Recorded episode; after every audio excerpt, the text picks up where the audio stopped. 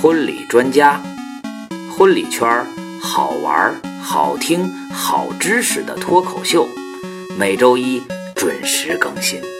大家好，我是俊博，我的微信号是幺三三八幺三三零九二七，欢迎您加为好友，多多交流，咱们一起为婚礼事业添砖加瓦。又是星期一，欢迎您来婚礼专家捧场，我是俊博。哎呀，最近一段时间，中华司仪网哎正在如火如荼的要招募婚礼主持人参加中华司仪大赛。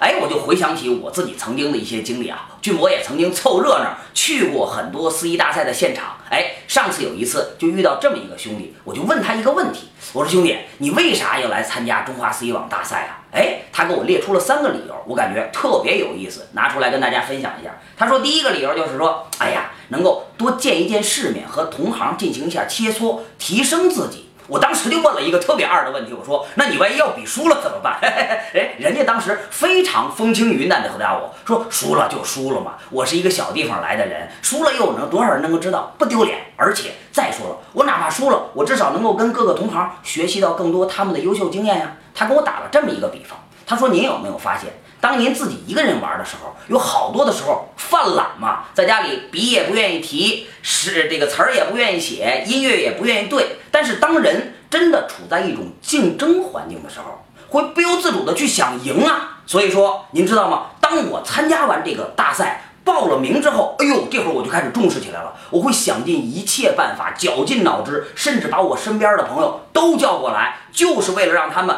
帮我去想出各种各样优秀的方案，而在这个方案一次又一次的淬炼和成型的过程当中，我自己得到了极大的提升，总比自己在家里懒着睡觉强得多。您有没有这样的感觉啊？我一琢磨，还真是。第二个，我说第二个理由是什么呢？他说第二个理由，嘿嘿嘿，这个说出来不怕您笑话。我呀，这个这个这个，哎，想涨涨价，可是吧，平时在我们自己本地区。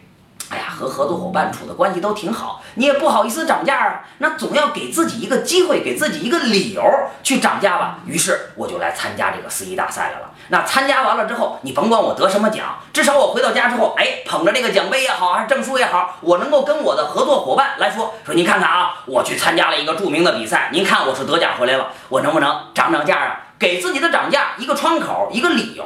第三个是什么？他说，俊博，你有没有想过一个事儿？我说什么？他说：“其实婚礼主持人的舞台生命是有限度的。”我说：“我这当然知道。”他说：“真的，如果有一天啊，我们说七老八十了，这个市场慢慢的不再接受我们了，那会儿我们会想什么？我呀，如果要是能够赢得一个奖杯，搁在我的桌头，这样呢，甭管以后我是转做其他行业，还是说退休，至少每当我看到这个奖杯或者证书的时候，我知道我某某某人。”曾经在这个行业当中挥洒过青春，我曾经在人世间走一遭。说到这儿啊，军博就想起来了，去年也就是二零一五年，我自己曾经个人开着车去了一趟西藏，从北京哇开了一万公里，开到这个怒江大峡谷的时候，哎呀特别热，然后我们就停在路边休息了一下。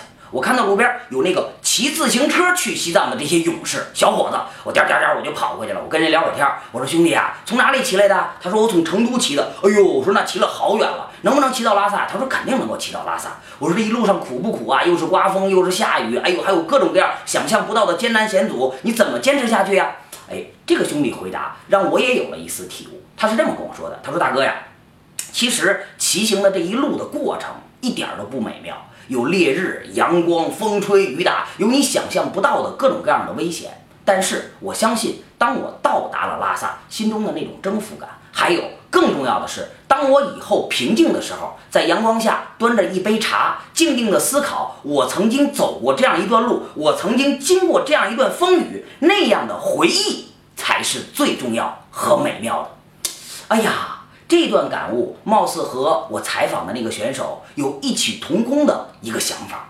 说到这儿，咱们就想说一句：哎，说真的，婚礼主持人在这个市场当中，真的是每一个人都不容易，大家都在想尽办法的能够提升自己，所以参加司仪大赛未尝不是提升自己的一个重要的手段。